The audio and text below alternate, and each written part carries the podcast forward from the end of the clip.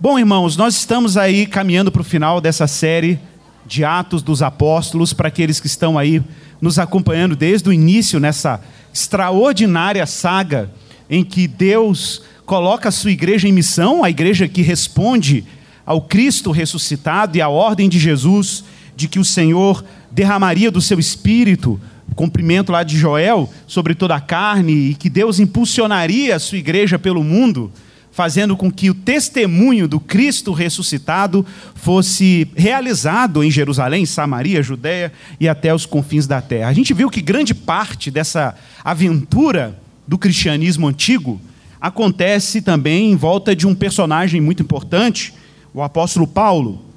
E Paulo agora finalmente está concluindo a sua jornada apostólica, ele finalmente está a caminho de Roma. E a gente viu que luta né, foi até Paulo sair de Cesareia e encerrar aquilo que ele desejava tanto, né, concluir seu trabalho ministerial em Roma, apesar de que ele ainda tinha intento de ir à Espanha, e a gente sabe pela história da igreja que não conseguiu cumprir esse intento, mas em Roma ele chegou.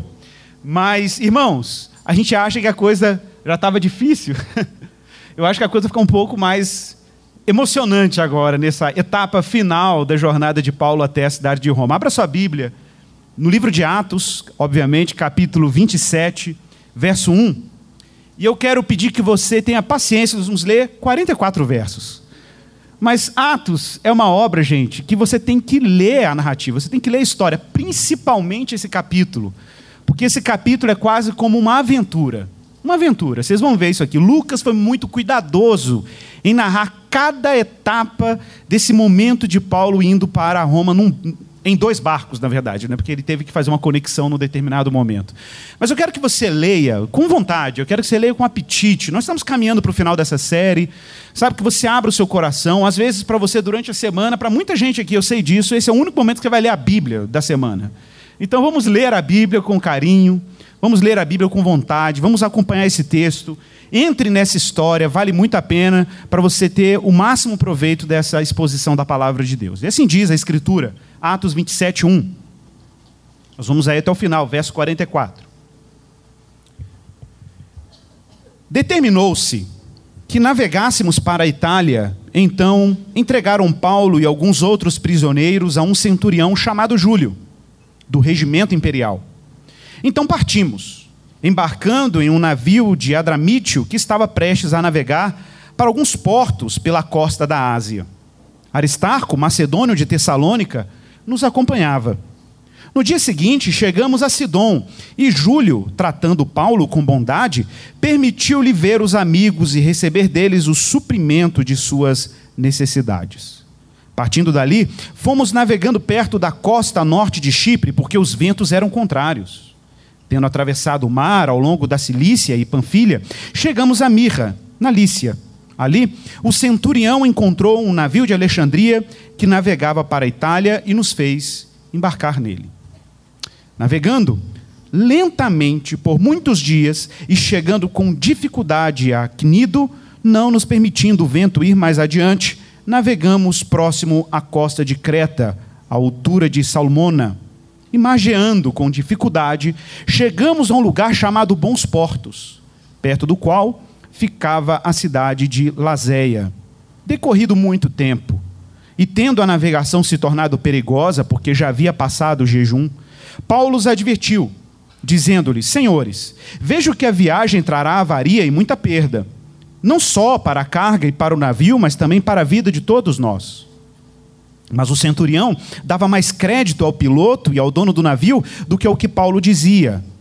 E como o porto não era próprio para passar o inverno, a maioria deles foi da opinião que de lá seguissem viagem para ver se de algum modo podiam chegar ao porto de Fenícia, em Creta, voltado para o sudoeste e o nordeste para ali passarem o inverno.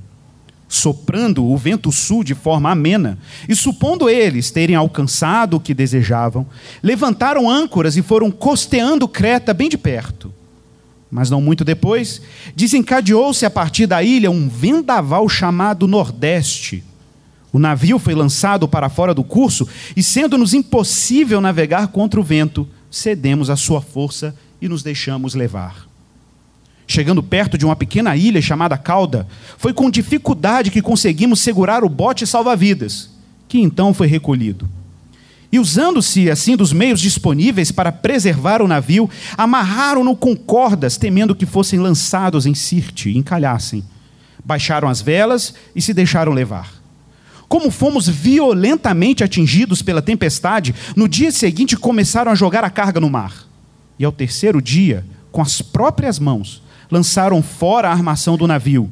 O sol e as estrelas não apareceram durante muitos dias como ainda continuávamos sendo atingidos por uma grande tempestade, acabamos perdendo toda a esperança, assim, de sermos salvos. Depois de passarem muito tempo sem comer, Paulo se pôs de pé no meio deles e disse: Senhores, devis ter me ouvido e não ter partido de Creta para evitar esta avaria e esta perda. Agora, vos aconselho que não vos desanimeis, pois não se perderá nenhuma vida entre vós, mas somente o navio. Porque esta noite me apareceu um anjo de Deus, o Deus a quem pertenço e sirvo, dizendo: Paulo, não temas.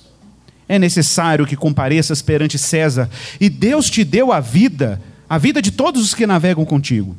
Portanto, senhores, tenham coragem, pois creio em Deus e que acontecerá assim como me foi falado. Contudo, é necessário que sejamos lançados em alguma ilha. Quando chegou a décima quarta noite, Sendo nós ainda impelidos pela tempestade no mar Adriático, por volta da meia-noite, os marinheiros suspeitaram de que a terra estava próxima. Lançando a sonda, acharam vinte braças.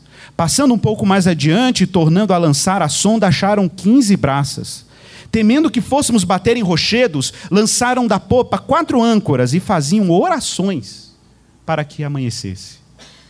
Procurando os marinheiros fugir do navio e tendo arriado o bote salva-vidas ao mar sobre o pretexto de lançar âncoras pela proa, Paulo disse ao centurião e aos soldados: Se estes homens não ficarem no navio, nós não seremos salvos.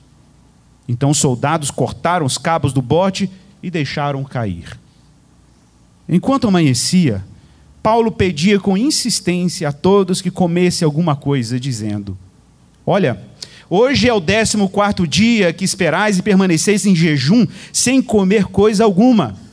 Recomendo-vos, portanto, que comais alguma coisa, porque o vosso livramento depende disso, pois nenhum cabelo cairá da vossa cabeça.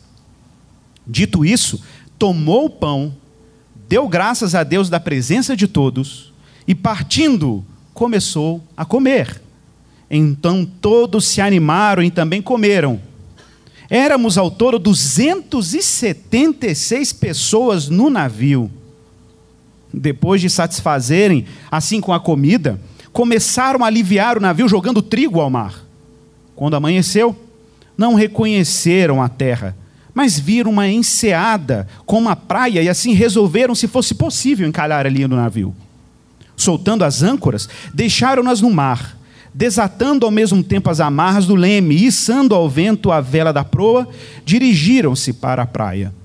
Dando, porém, num lugar onde duas correntes se encontravam, encalharam o navio e a proa, encravando-se, ficou imóvel, mas a popa se despedaçava com a força das ondas. Então os soldados decidiram matar os prisioneiros para que nenhum deles fugisse escapando a nado. Mas o centurião, querendo salvar Paulo, impediu-lhes este intento e mandou que os pudessem nadar, fosse assim os primeiros a se lançar ao mar e alcançar a terra, e os demais que se salvassem, um segurando-se em tábuas, outro em qualquer destroço do navio. Assim, todos chegaram salvos à terra. Vamos orar. Peça aí a Jesus ajuda para que a gente consiga discernir a palavra dele e a vontade dele. Peça a Deus para que tenhamos aqui o espírito de profecia que fala o coração do homem, penetra na mente e nos corações, revelando a sua soberana vontade. Pai, nós precisamos da tua ajuda e do teu socorro, porque o Senhor sabe que a gente é falho demais, a gente erra muito e a gente tende a desviar a glória da tua palavra para outra coisa que não o Senhor. Mas pedimos que o Senhor assuma todo o controle sobre a tua palavra pregada. O Senhor insiste em fazer a tua palavra anunciada e discernida por gente frágil e pecadora como nós. Mas nós carecemos do teu suporte, carecemos da tua inspiração, Senhor. Pedimos que, que haja um calor, ó Pai, que haja um fogo novo do teu espírito, renovando mentes e corações, implodindo o poder do pecado de nós e manifestando a tua glória, o teu poder cativante, esse poder do Espírito de nos atrair para perto do Senhor e nos fascinar contigo. Pai, abençoa o teu povo e fala com a tua igreja nessa manhã. É a nossa oração em Jesus Cristo. Amém. Irmãos, nós vimos em textos anteriores que Paulo está obstinado, está convencido de que ele precisa ir a Roma. Nós vimos que Paulo ficou em Cesareia, mesmo com a mudança de governantes romanos que representavam o império na região de Israel. Nós vimos que Paulo ficou ali pacientemente, mesmo podendo, digamos, facilitar a sua situação com possibilidades de dar uma propina para governantes ou ter a sua vida inocentada. E de fato, na última abordagem aqui com a visita do rei Agripa a Cesareia, Paulo até tem a possibilidade mas, como é dito no texto, em Atos 26, 32, no final do capítulo anterior, é dito que este homem, Paulo, bem podia ser solto, se não tivesse apelado para César, não tivesse apelado para o imperador romano. Paulo entende que essa pode ser uma boa estratégia para que finalmente ele consiga ir diante do chefe do maior império do seu tempo para dar testemunho do evangelho. Essa era a missão de Paulo. Nós vimos, Deus escolheu Paulo para ser uma testemunha dele perante reis, perante os gentios, perante os poderosos, perante os judeus. Deus havia escolhido Paulo, e claro, a partir das suas competências também, a partir da sua credibilidade, como um homem que tinha, além de uma excelente reputação teológica junto aos judeus, apesar de que agora isso está mudando na medida que Paulo vai tornando explícita a mensagem do evangelho aos judeus, mas Paulo também tinha a cidadania romana o que lhe dava muitos privilégios em termos dos seus direitos e do seu acesso a muitos homens considerados poderosos dentro daquele império. Um privilégio que Pedro não tinha, uma facilidade que Pedro, por exemplo, não tinha, por ser judeu e não ter uma cidadania e nem ter a formação que Paulo tinha no judaísmo. Bom, a decisão está tomada, está aí no verso 1. Foi decidido que navegássemos, observe, o texto está na primeira pessoa do plural, por uma razão quem está narrando o texto é Lucas. Ele é o autor do livro de Atos, então Lucas está com Paulo em todos esses eventos que nós lemos agora há pouco.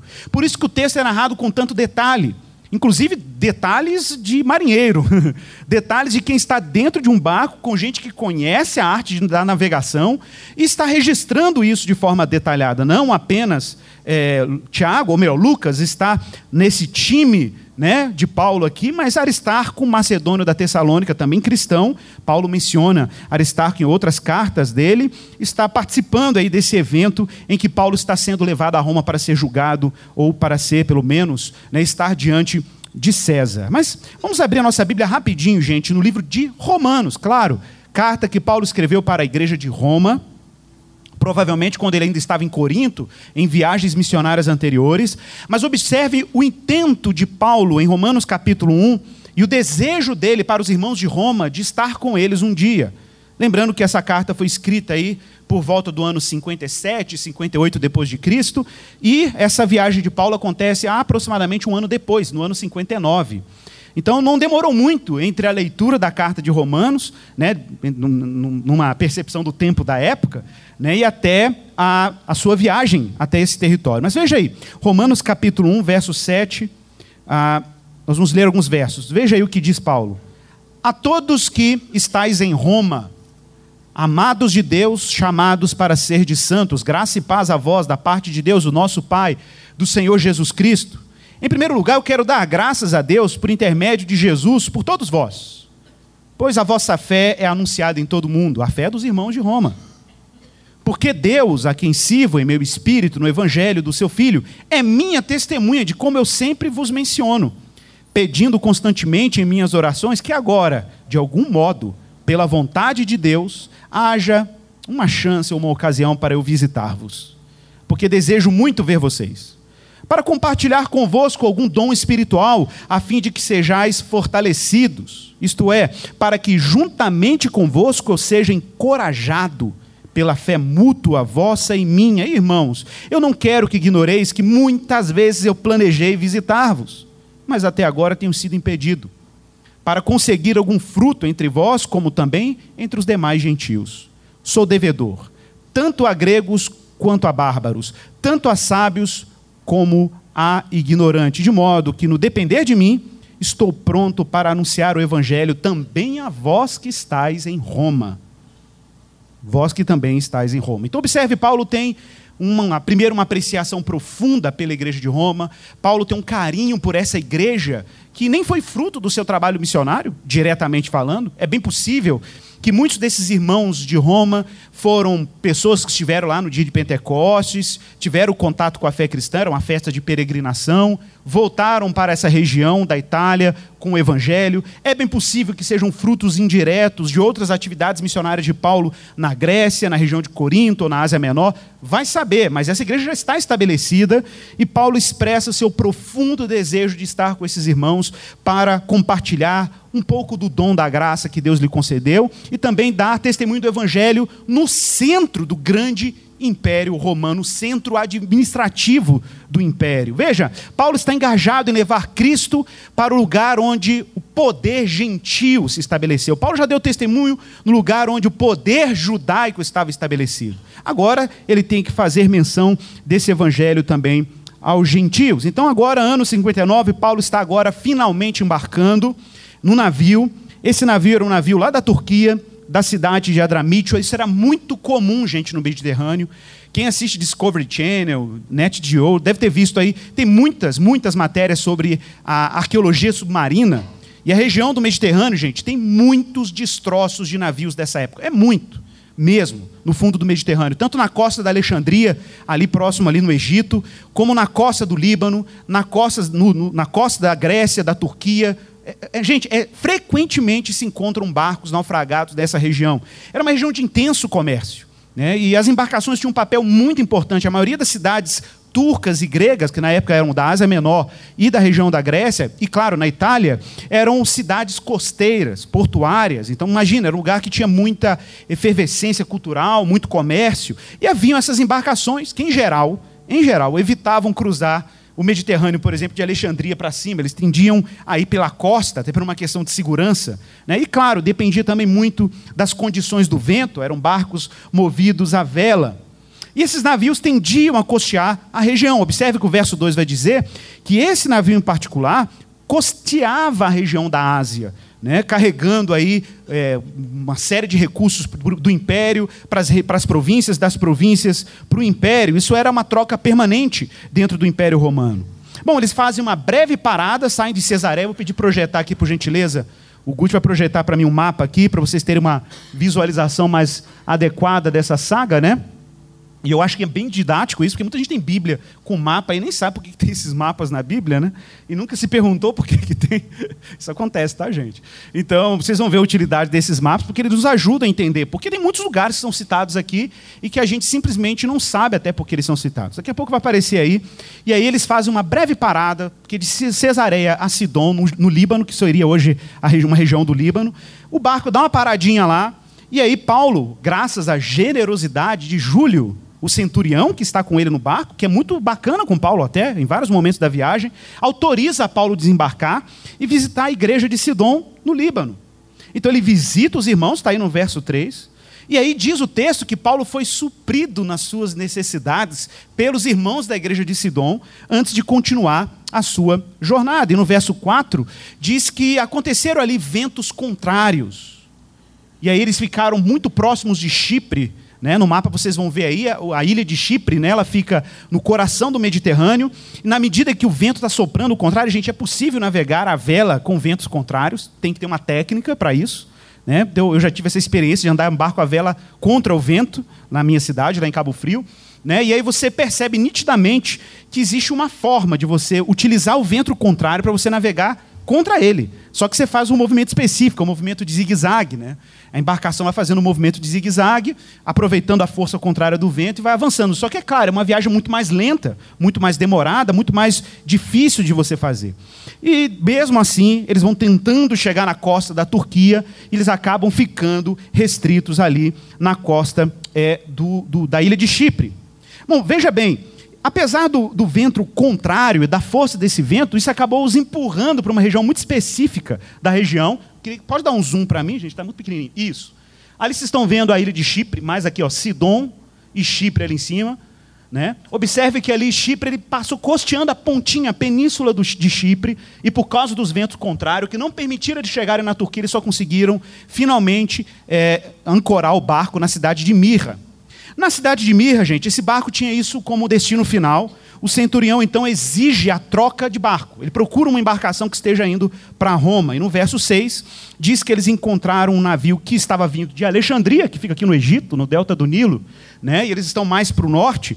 E esse navio com, a, com carga de trigo. Gente, lembrando que o Egito e Alexandria, particularmente, era a grande produtora de trigo do mundo antigo. Era a grande produtora, né, por causa do modo como a agricultura funcionava no Egito. O Nilo era um rio muito importante para a irrigação do Egito. Então, isso permitia a produção é, do trigo na região, e ali era o grande fornecedor do império. Então, era um barco, como qualquer outro, transportando trigo para a região ali mais próxima da, da Itália. E observe que o texto diz que eles embarcaram nesse novo navio, no verso 6. Então eles deixaram o navio que veio lá de Cesareia, em Mirra, pegaram esse outro navio, um novo navio. O navio parecia grande, porque de acordo com o texto, cabia, tinha no navio quase 200 e poucas, 30, 70. Nossa, é muita gente, né? Um navio com 276 pessoas era muita coisa. Agora imagine, um navio desse, cheio de gente, com carga de trigo, ok? E ele, fora a carga de pessoal de cada pessoa nesse barco, e ele sai navegando por ele. Gente, mas aí começa alguns problemas. A navegação estava lenta, difícil. Aí no verso 7 diz isso claramente. Né? Eles vão navegando, chegam próximo ali da região de Quinido, ainda na região da Turquia. Né? E quando eles chegam na região de, de Quinido, diz o texto aí no verso 7, que o vento não os permitiu ir adiante. Gente, o intento era continuar costeando até chegar na Itália, e de repente diz o texto que eles sofreram o efeito de um vento muito forte. Esse vento fez com que eles fossem parar mais para o sul. Observe como é que a seta desce e eles chegam a bons portos ali na ilha de Creta e chegaram a um lugar que tinha o nome de Bons Portos, que apesar do nome de Bons Portos não era muito bom assim, ok? no verso 9, diz que a navegação se tornou muito perigosa e eles tomaram muito tempo, porque eles queriam ir para leste e tinha um vento empurrando eles para o sul. Era um esforço contínuo para tentar se manter perto da costa da região do norte mediterrâneo, mas o vento não permitia. E diz no verso 10 que Paulo, então, se posiciona claramente Observe aí no verso 9, na verdade. E ele diz uma frase chave. Paulo fala assim: olha, já havia passado o jejum. Lucas narrando, já havia passado o jejum. Que jejum é esse? Os irmãos estavam em jejum no barco. Não tinha só irmão ali, eram só três irmãos. O resto, até que prova o contrário, a maioria devia ser pagãos. Indo para a Itália, por alguma razão, comerciantes, soldados, vai saber, gente mudando de lugar. Né? Era, era um barco que estava transportando um monte de gente. Que jejum é esse que Lucas destaca aqui no verso 9? Gente, esse jejum é um jejum judaico. É o jejum do Yom Kippur, do dia da expiação. É o único jejum que na tradição judaica é chamado de o jejum. É o Yom Kippur, o dia da expiação, em que um judeu faz um jejum de 24 horas numa data muito específica. Isso é a pista. Por que, que Lucas destaca esse período aqui do jejum? Esse jejum do Yom Kippur acontece no dia 10 de Tishrei do calendário judaico. Tishrei é o sétimo mês do calendário judaico. É o mês que está entre setembro e outubro no nosso calendário. Gente, gente, entre setembro e outubro é mais ou menos o início dos ventos que vêm do norte para o sul que descem para o Mediterrâneo e a região fica extremamente instável. O Mediterrâneo fica muito instável nesse período. O tempo fica muito chuvoso, muito nublado e está aí, gente, já beirando o início do inverno no hemisfério norte. Então é uma região extremamente complexa para se navegar nesse período. E Paulo, um homem que, apesar de não ser marinheiro, é minimamente experimentado em navegações por alguns anos, porque a gente acompanhou essa saga marítima de Paulo, Paulo levanta no verso 10 e diz: Olha, gente, essa viagem vai trazer avaria e muita perda. Não só para essa carga que está no navio, mas também para a vida de todos nós. Então, Paulo dá um conselho: é melhor a gente ficar por aqui. Gente, Paulo, de acordo com as suas cartas, você está aqui um trecho de 2 Coríntios 11, 25, Paulo diz que já passou por três naufrágios. Gente, Paulo não é só, Paulo não é um especialista em navegação, ele é especialista em naufrágio. É um nível avançado, entendeu? 2 Coríntios 11, 25 diz que ele em naufrágio três vezes e uma noite e um dia passei na voragem do mar. Gente, isso aqui é mais uma experiência de naufrágio no currículo de Paulo. Então Paulo já sabia, gente, vai dar ruim. Entendeu? Vai dar ruim esse negócio de vocês quererem navegar no período do Yom Kippur. Eu já tive essa experiência, estou avisando. Mas diz no verso 12, né, diz aí, no, ou melhor, no verso 11, que o centurião não dava ouvidos para Paulo. Ele falou: Ah, vou ouvir esse cara aqui, esse cara é um, sei lá, um louco que fica andando pelo mundo aí pregando um negócio de Jesus aí. Eu vou ouvir é o piloto do barco e o dono do navio, que são experientes. E eles não deram ouvidos, porque queriam ficar com os especialistas no barco. E Paulo era um especialista em naufrágio, ele ignorou. Né? Mas a maioria foi da opinião que bons portos não eram um bom lugar, apesar de que para Paulo era o melhor, até pelo menos esperar esse período do inverno passar. Bom, aí pessoal insiste em ir para um outro porto, ainda na região de Creta, que é o porto de Fenice. Aproveitar um vento sul ameno, ai que tranquilo, um ventinho, né? bem suave. Vamos aproveitar esse vento sul ameno, vamos tentar costeando Creta. Quem sabe a gente consegue chegar a Fenice a tempo. Mas aí, meus irmãos, verso 14, aconteceu um negócio complicadíssimo. Um vento, que algumas versões colocam o nome de Euroquilão, que é uma tradução literal, uma transliteração de um termo que significa simplesmente um vento nordeste. Um vento muito forte. E, gente, ele é um vento nordeste porque ele vem do norte para o leste, ok? Então está vindo de cima para baixo. Então Paulo está querendo subir, o barco tem que chegar na Itália e o vento está empurrando eles, eles para baixo. Agora observem o zigue-zague ali, no meio do Mediterrâneo, por causa desse vento impetuoso, que empurrou eles para dentro do oceano. Eu quero lembrar aqui uma coisa interessantíssima. Tem um autor que na, no, no, século XIX, o nome dele é, é, é, o nome de um autor que a gente conhece, mas não é o mesmo, tá, gente? O nome dele chama James Smith, coincidentemente, mas é outro James Smith, ok? Esse cara era um marinheiro escocês. Olha que interessante. E ele se especializou em navegar no mar Mediterrâneo. E aí, quando ele leu esse texto de Lucas, ele ficou tão impressionado com os detalhes náuticos. Olha que fantástico isso que ele decidiu refazer o mesmo traje a mesma trajetória de barco, num iate, a vela, para ver se esse texto tinha coerência, se isso aqui não era uma invencionice. Gente, ele escreveu um livro sobre isso, uma viagem e o naufrágio de São Paulo. É o texto dele. Não tem em português, só tem em inglês, mas ele já é direito aberto, então você pode achar ele na internet em PDF em inglês. E, gente, ele narra e ele analisa a navegação de Paulo. Primeiro que ele era um cara versadíssimo em grego, então ele pega os termos no original grego, compara com as literaturas pagãs do mundo antigo sobre navegação, e pega os dados de Lucas e começa a fazer cálculos. Por exemplo, o tempo que eles levaram dessa tempestade, esses ventos nessa época do ano. Ele confirma tudo. Ele fala: gente, esses ventos existem, esse tipo de navegação existe, é perigoso navegar no Mediterrâneo até hoje, nesse período do ano. Então ele vai confirmando os dados que Lucas vai apresentando. Isso, é, isso é interessantíssimo. E diz o texto que esse vento, o vento euroaquilão, empurra o barco para uma direção completamente estranha do desejo daqueles que navegaram. Gente, o vento era tão forte, era tão impetuoso, que no verso 15 diz que o navio perdeu o curso e que tornou-se impossível navegar. Impossível. O que, que eles decidiram? Deixa o vento levar. Verso 15. Eles desistiram de resistir e deixaram o vento levar. Depois a gente vê o que, a gente faz, né? Vamos ver para onde que esse vento vai nos levar. Qual era o maior medo, gente, de qualquer navegador dessa região? Isso é uma informação do James Smith que eu achei interessantíssimo. Ele fala que o maior medo de qualquer pessoa nessa época que navegava nessa área era do vento levar eles para a costa da Líbia, no norte da África, mais para o sul aqui. Era o maior pavor, porque o que tinha de história de barco naufragado naquela região, que era uma região quase impossível de você sair, uma, era uma região costeira com muita rocha, lugar super perigoso. Você tinha poucas referências visuais. Gente, não tinha bússola nessa época, ok? Não tinha astrolábio. E detalhe, tá bom, vamos usar as estrelas. Que estrelas? O tempo está nublado. O tempo está nublado. Então o negócio aqui era o que? Era ficar perto de ilha, perto de, de, de costa, para você ter referência. Então tudo era muito vulnerável, tudo era muito perigoso. E, gente, o barco está lotado de gente. Imagina essa situação. Ok? E aí diz no verso 16 que com a impetuosidade do vento, eles quase perderam o bote salva-vidas.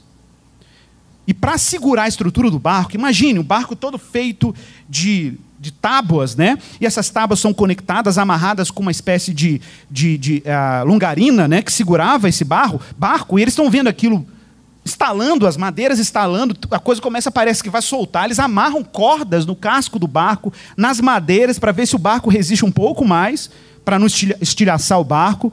Baixaram a vela, está aí no verso 17, e deixaram o barco à deriva. E diz o texto, no verso 18, que eles foram violentamente atingidos por essa tempestade. A coisa ficou tão tensa que eles começaram a jogar cargas no barco, porque, gente, quando um barco está muito carregado, eu já tive essa experiência algumas vezes lá na minha cidade, né, quando um barco está muito carregado, o barco ele tende, obviamente, ficar mais, o casco fica mais para dentro da água. E quando o barco fica com o casco muito para dentro da água, qualquer onda um pouco desproporcional vai colocar água dentro do barco. Então, qual é o intento dos navegantes? Esvaziar o barco para o casco subir um pouco mais e assim evitar um naufrágio. É basicamente isso. Você não pode jogar as pessoas fora do barco, então você joga a carga, né? Pega a mala, joga fora, o cara que levou o poodle para viajar, entendeu? Tem que jogar tudo fora, gente. O poodle, o que tiver bolsa, mala, e vai jogando aquilo para fora do barco. Menos a carga, né? Porque a carga é um negócio complicado, né? Na escala de prioridade, você deixa a carga por último e as pessoas lá no final da escala. Porque é assim, né? Você vai tendo que priorizar, né? Quem assistiu aí, né, filmes de, de, naufrágio aí, sabe como é que esse negócio é meio complicado. Você tem que decidir algumas coisas. Crianças, né, mulheres, crianças, né, idosos primeiro, depois vão os homens. É uma situação complexa, até uma questão moral complexa, né? Mas veja bem, o barco está sobre uma violenta tempestade. Jogaram as cargas no mar. No verso 19 diz que eles, no terceiro dia, aí eles apelaram. Já não tinham que jogar na escala de prioridades de um barco. Eles pegaram a longarina que segurava a estrutura do barco, do navio. Imagina, era uma cinta que amarrava o navio em volta e jogaram dentro do mar a longarina. Gente, no verso 20 diz que o sol, o templo estava tão fechado que o sol e as estrelas não aparecem mais durante os, muitos dias. Então eles não sabiam já se era de dia, se era de noite. Imagina o, o nível dessas nuvens, né? a escuridão, as trevas desses navegantes aqui, desses marinheiros e dos ocupantes desse navio. E aí diz Lucas, gente, se coloca como narrador da história no verso 20, e ele diz claramente que acabamos assim, perdendo toda a esperança de sermos salvos. Imagine, perdemos toda a esperança. Mas tinha uma exceção a essa regra de Lucas. Tinha uma exceção. No verso 21, diz que eles estavam muito tempo sem comer. Gente, era tempo demais. Paulo, então, se levanta no meio deles, em meio ao caos absoluto, o desespero tomando conta de toda a tripulação, ok? Paulo se levanta no meio do barco. E Paulo vai fazer o quê? Pastorear. Paulo vai pastorear os quase náufragos. E aí, claro, Paulo tem que dar tem que tirar uma ondinha, né, gente? Aí o verso 21b aí, né? Vocês tinham que ter me escutado. Eu avisei. Vocês deviam ter me ouvido e não ter partido de Creta. Eu avisei que o barco ia ficar comprometido a carga e as pessoas iam ficar em risco. Agora, vou dar um conselho, vocês vão me ouvir? Verso 22. Aí, gente, Paulo, eu acho legal porque quando você olha para essa história, essa história ilustra mais ou menos o cristão em ambientes de não cristãos. Como que cristão deve se comportar num ambiente com não cristãos? Sei lá, na sua empresa, no seu negócio, na vida social, na sua família. Porque, gente, experiência de tempestade, quase naufrágio, a gente experimenta em várias instâncias da vida, ok? E a gente tem que se entender meio como Paulo nesses contextos.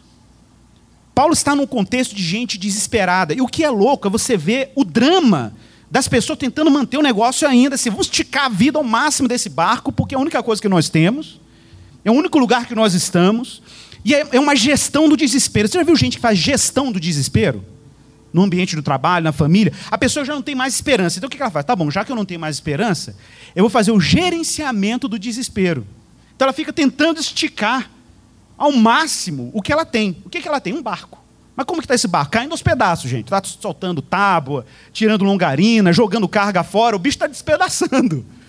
E tem gente que hoje vive isso. A vida dela, 24 horas, é gestão do naufrágio. Gestão da crise. Não tem um horizonte. E no meio do caos, levanta Paulo. E ele diz no verso 22: Agora, eu vou dar um conselho para vocês. Não desanimeis. Como assim? Não desanimeis, ora. O cara vai ser coach agora. Coach agora. Tipo assim, não vos desanimeis, pois não se perderá vida alguma. Uhum. Ok. Não vai morrer ninguém. Mas somente o navio vai ser destruído. Somente. E aí Paulo dá justificativa. Paulo não está dando simplesmente uma palavra de alta ajuda para animar o pessoal dentro do navio. Paulo fala uma coisa, ele tem, ele tem um fundamento para dizer o que ele está dizendo. Qual é o fundamento? Verso 23. Porque esta noite me apareceu um anjo de Deus, a quem eu pertenço e sirvo. Então Paulo está se dirigindo para os pagãos do navio, dizendo: Paulo, não temas. É necessário que compareças perante César. E Deus te deu a vida bem como de todos os que navegam contigo. Portanto, senhores, agora ele reforça, verso 25: tenham coragem. Tenham coragem, aguentem firme, pois eu creio em Deus que, que aquilo que Deus falou comigo vai acontecer. Contudo, contudo, olha que interessante, Deus já deu até um, um, um spoiler do que ia acontecer para Paulo em visão. Contudo, verso 26, é necessário que sejamos lançados em alguma ilha. Em alguma ilha Bom, no verso 27, diz aí que, gente, 14 dia, eram 14 noites navegando, duas semanas. E diz o texto que eles ainda estavam sendo impelidos pela tempestade. Duas semanas de tempestade num barco no meio do Mediterrâneo. Que loucura! Olha aí, verso 27. Mas os marinheiros minimamente experimentados com a arte da navegação, verso 27, suspeitaram que eles estavam se aproximando da terra. Por alguma razão, eles deviam estar ouvindo barulho de onda batendo em alguma coisa. Eles suspeitaram: olha, acho que a gente está se aproximando de algum lugar de terra firme. E aí eles decidiram fazer uma sondagem. Isso é muito comum, tá, gente? Na navegação antiga, eles faziam, amarravam uma pedra numa corda, desciam essa pedra no fundo, e quando eles sentiam que a pedra encostava no fundo, eles subiam e mediam o tamanho da corda. E isso dava uma dica de que se eles estavam aproximando ou não de uma costa. E eles sondaram duas vezes, deu 20 braços, depois 15 braços, ou seja, eles estavam aproximando de terra. Mas havia o risco, o risco de bater em rochas. Então o que, que eles fizeram? Lançaram o que a gente chama de âncoras freio. Esses dias eu estava acompanhando na internet, no Instagram, tem um grupo de irmãos aí que estão navegando pela Ásia aí, né? E eles perderam o leme. Provavelmente uma baleia bateu no leme, brasileiros. Bateu no leme, eles ficaram à deriva vários dias na Ásia, e aí eu vi eles faz, fazendo esse recurso de usar é, uma. Eles usam um freio é, hidrodinâmico, né? Jogam um, um, tipo de âncora específica que faz o navio frear, o barco frear, para que eles não percam totalmente o controle do barco. Afinal de contas, você não tem, tá, não, tem não tinha vento, o leme não tinha leme para controlar. Então eles fizeram isso para o quê? Para diminuir a velocidade da aproximação do barco da costa. Gente, isso era de noite, ok? Contato visual zero, não tinha farol, não tinha nada. Então eles só suspeitavam pela sondagem que o barco estava aproximando de rochas. E diz aí que no meio desse cenário, gente, diz o texto que eles estavam freando o barco para quê? Para dar tempo de amanhecer eles conseguirem enxergar alguma coisa. O verso 29 diz que até oração os homens já estavam fazendo. Olha, eu não sei se eram orações pagãs, oração para Deus de verdade, se alguns tinham convertido com Paulo já a essa altura. Mas você sabe aquela história do ateu, graças a Deus, né? O avião está caindo, meu Deus, Ué, mas você não era ateu? É tipo isso, né? Então eles estavam fazendo orações pedindo para que o tempo, o dia amanhecesse o mais rápido possível. Os marinheiros tentaram fugir. Olha que malandragem no verso 30. Os marinheiros pensaram assim: rapaz, isso aqui é uma fria, isso aqui vai dar um, uma treta, vamos fugir. Sabe o que eles fizeram? Eles fingiram que iam lançar âncoras na proa do barco, já estavam entrando no barquinho que salva vidas. Paulo viu e deu uma de X9 falou assim: rapaz, se esses marinheiros saírem do barco, a gente não vai salvar aqui, porque só eles têm experiência com isso. Aí Paulo foi e falou para o centurião: ó, a galerinha está fugindo, eles não tá vendo, não? O centurião mandou os soldados, cortou as cordas, o barco salva-vida. Gente, aí já tinha perdido longarina, já tinha perdido carga, já tinha perdido bolsa, já tinha vela, já estava arriada. E agora, até o bote salva-vidas foi para o saco, gente. Não tem mais também. Então os soldados cortaram o cabo do barco salva-vida. E Paulo diz o seguinte, no verso 33, gente, essa cena para mim é extraordinária. Paulo, então, diz assim: pessoal, vocês estão 14 dias sem comer. Gente, eles estão 14 dias sem comer, não era por falta de comida, porque ainda tinha trigo no barco, dava para fazer alguma coisa, sei lá, devia estar molhado, sei lá, mas dava, dava para comer. Né? É porque quem já andou de barco alguns dias, ou pelo menos algumas horas, no meu caso, algumas horas, a gente tem, dá um enjoozinho básico. E quando você tem enjoo no barco, você fica indisposto para comer. Agora esse barco está saculejando, gente, duas semanas. Duas semanas, esse povo está assim, imagina, todo mundo verde dentro do barco. Gente vomitando, criança vomitando, todo mundo, é uma farra, então é um negócio terrível. E aí Paulo está olhando para aquilo e falou assim, gente, vocês precisam comer. Vocês precisam fazer um esforço e comer. Verso 34: comais alguma coisa, porque o vosso livramento depende disso, pois nenhum cabelo cairá da vossa cabeça. Ora, como isso lembra a ordem de Jesus no próprio livro de Lucas, o evangelho dele. No capítulo 21, versos 16 e 19, quando diz assim: Sereis entregues até por vossos pais, irmãos, parentes, amigos, e matarão alguns de vós, de todos sereis odiados por causa do meu nome. Contudo, não se perderá um só fio de cabelo da vossa cabeça. É na vossa perseverança que ganhareis a vossa vida. Paulo está sendo um discípulo pleno de Jesus. Paulo sabe mesmo. Irmãos, não é que Paulo tinha, a gente já viu isso, Paulo não tinha sua vida por preciosa. Paulo não tinha sua vida por preciosa. Ele disse isso já em vários momentos, que para ele o morrer é Cristo, o viver, o viver é Cristo o morrer é lucro. Paulo está desapegado da própria vida terrena.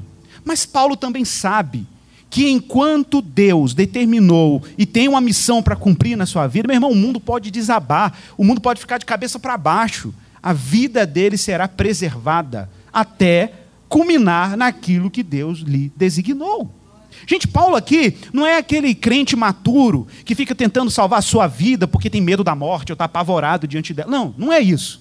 Paulo aqui é um cristão cheio da esperança cristã, que sabe que está indo para a eternidade, anseia por ela, ele só sabe uma coisa, que a vida dele tem que ser preservada por causa de uma missão. Só por isso.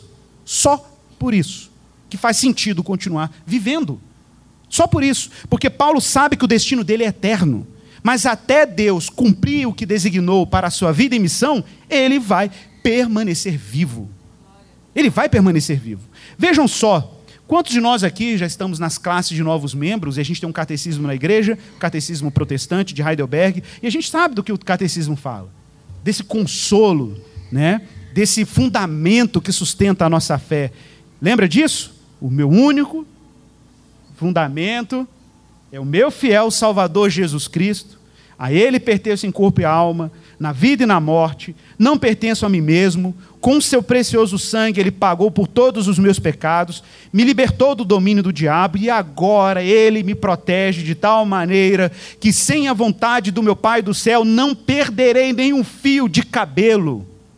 Além disso, tudo coopera para o meu bem. Por isso, pelo Espírito Santo, ele também me garante a vida eterna e me torna disposto a viver para Ele daqui em diante de todo coração. Paulo não tem por que temer nada. E é louco, né? Porque a gente conhece o Jesus que acalma as tempestades.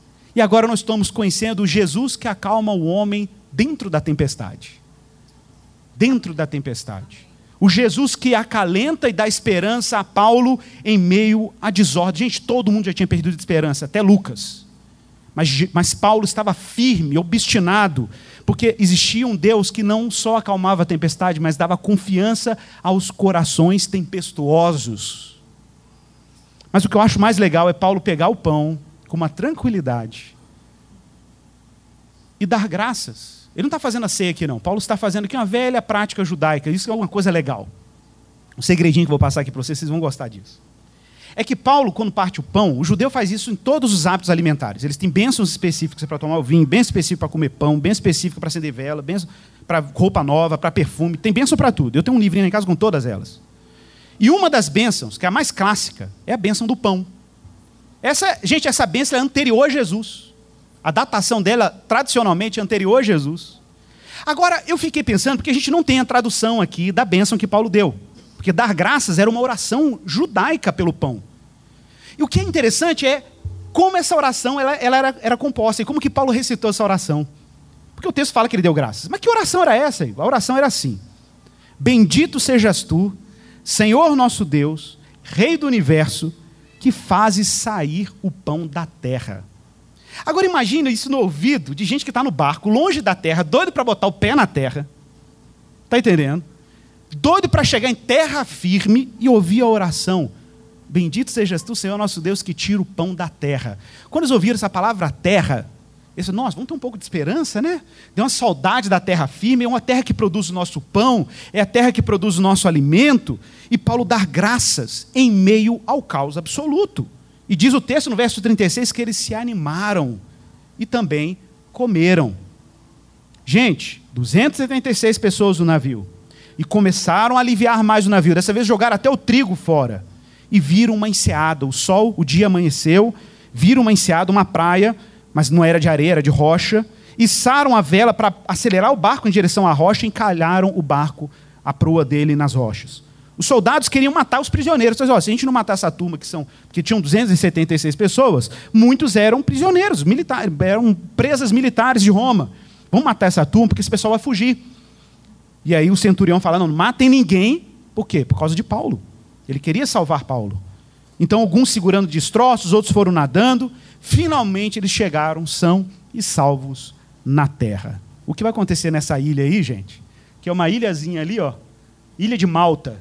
Isso tudo, gente, aconteceu naquele trechinho entre Creta e Malta. Imagine. Essa ilhazinha de Malta tem uma história extraordinária, paralela, que vocês vão ver no próximo domingo. Mas eu quero pensar com você algumas questões, vendo toda essa, essa saga apostólica em alto mar. Irmãos, todos nós temos um destino eterno. Mas enquanto nós não chegamos na eternidade, nós temos alguns propósitos temporais. Propósitos que são parte de um drama divino de um Deus que está nos levando para a eternidade. Observe, a história de vida de Paulo é escrita pela providência, não pela circunstância simplesmente. Paulo não tem que se deixar afetar por nada que acontece ao seu redor, uma vez que ele está ancorado, a sua embarcação espiritual está ancorada na eternidade. Já parou pensar nisso? Que a Bíblia nos garante ter a vida ancorada. Lembra de Hebreus? Que a esperança do cristão é como uma âncora que penetra além do véu. A nossa vida está ancorada na eternidade. Tudo bem, o mar pode se agitar, o oceano pode balançar. Meu irmão, você recebeu notícia ruim ontem. Meu irmão, você não sabe como é que você vai pagar suas contas ano que vem. Seu décimo terceiro está atrasado, ok? Está tudo dando errado. Parece que está tudo dando errado. Doença é notícia de gente sofrendo na sua família, é adversidade, seu casamento ainda não está legal. É muita contradição. Você olha para a Escritura e olha para a sua vida, parece que tem uma contradição, mas não há contradição nenhuma para aqueles que têm a sua vida ancorada na eternidade. Observe, Deus não está te privando da possibilidade da tempestade, de um mar agitado e de, e de coisas que você não controla. É verdade, para quem está aqui à deriva, ninguém controla nada, mas Paulo é um homem com o coração ancorado na eternidade. Nossa vida é preservada não porque Deus quer te dar algum conforto pessoal temporal agora. Ela é preservada por causa de planos eternos que Deus tem. Tem uma história, meu irmão, que é muito maior do que a sua história privada. Tem uma história que é muito mais arrebatadora. Deus tem planos extraordinários, globais para a sua igreja, que transcendem muito a nossa infantilidade, a nossa pirraça pessoal diante de um Deus que tomou a história e está nas rédeas na mão dele e te fez, pela graça, participante desse drama divino. A vida de Paulo, meus irmãos, é preservada por causa da missão. Não é porque Deus está preocupado em dar conforto para Paulo, porque Paulo já tem um conforto garantido na eternidade. O que Deus está dando para Paulo agora é um pouco de fôlego de vida, para que a missão cumpre, cumpra o seu êxito. Apesar de Paulo, meu irmão, ter um profundo senso de soberania, observe, Paulo não está quietinho no barco, Paulo está administrando a situação. Paulo está ajudando, cooperando. O cristão é assim. O cristão é colocado na vida, meu irmão, não para ficar assim, ah, tá bom, entendi, vou para a eternidade, então vou deitar eternamente em berço esplêndido. Não, não, não. Você vai para a eternidade, isso diz muito sobre o que você tem que fazer agora. Isso diz muito sobre como você anima as pessoas que estão perto de você agora. Isso diz muito sobre como você consola os que precisam ser consolados. Isso diz muito sobre como você atua no mundo. Observe, quem é Paulo diante do caos? É o homem que parte o pão e dá graças. Que coisa extraordinária. É o homem que parte o pão e dá graças. Mas o mundo está caindo. Mas eu estou partindo o pão e dando graças. é gente ancorada na eternidade. É gente ancorada na eternidade. Paulo pegou a sua experiência de vida e com naufrágio, deu conselho, fez um gerenciamento, apontou, determinou, olha, gente, ele detectou conspirações internas. Paulo, é até um modo de gerenciar o caos, é a partir da esperança. Da esperança que ele tem na ressurreição dos mortos e no propósito que Deus tem designado para a sua missão e tarefa. O navio está tripulado por gente em desespero, mas Paulo não está em desespero. Mas eu queria encerrar essa mensagem citando aqui um outro caso de um homem que teve dilemas com o mar também. Uma oração de Jonas, o profeta, que teve lá seus di di dilemas náuticos também. Teve lá seus problemas náuticos, seus problemas marinhos. Um homem que se viu num barco prestes a naufragar e a carga pesada no barco foi lançada ao mar. Era ele. e quando ele foi lançado ao mar, você sabe da história, um grande peixe o engoliu. E dentro do grande peixe, Jonas se viu impotente, sem condições de se salvar. Mais ou menos como muita gente se encontra hoje. Está naufragando, afundando, impotente, não tem como se salvar. E ele faz uma oração lá em Jonas capítulo 2, verso 7, para encerrar. Quando dentro de mim, diz o profeta Jonas, desfalecia minha alma. Desfalecia. O desespero estava tomando ele já. Eu me lembrei do Senhor e subiu a ti a minha oração, no seu santo templo. E os que se entregam à idolatria vã, abandonam, abandonam aquele que lhes é, lhes é misericordioso, mas com voz de agradecimento, eu vou te oferecer sacrifícios, o que votei, pagarei. E aí ele faz uma exclamação extraordinária: Ao Senhor pertence a salvação. Ao Senhor pertence a salvação. Irmãos, é isso. É isso. Onde a nossa alma está ancorada quando o barco está naufragando. Pense sobre isso. Vamos orar. Vou pedir os irmãos da diaconia que podem já trazendo os elementos da ceia. E enquanto você vai entoando o seu cântico, esse momento de oração, pode fazer uma oração silenciosa ao Senhor, graciosa. Pede a Deus, Senhor, quero ter a fé a esperança, a estabilidade de Paulo, porque eu sei que eu não tenho naturalmente. Naturalmente a gente tem desespero, a gente se apega em barco naufragando. Mas quando a gente tem consciência da missão de Deus, do tamanho dos planos de Deus, a nossa alma se refugia, se abriga, se ancora na estabilidade das coisas eternas. Ore sobre isso e peça a Deus graça.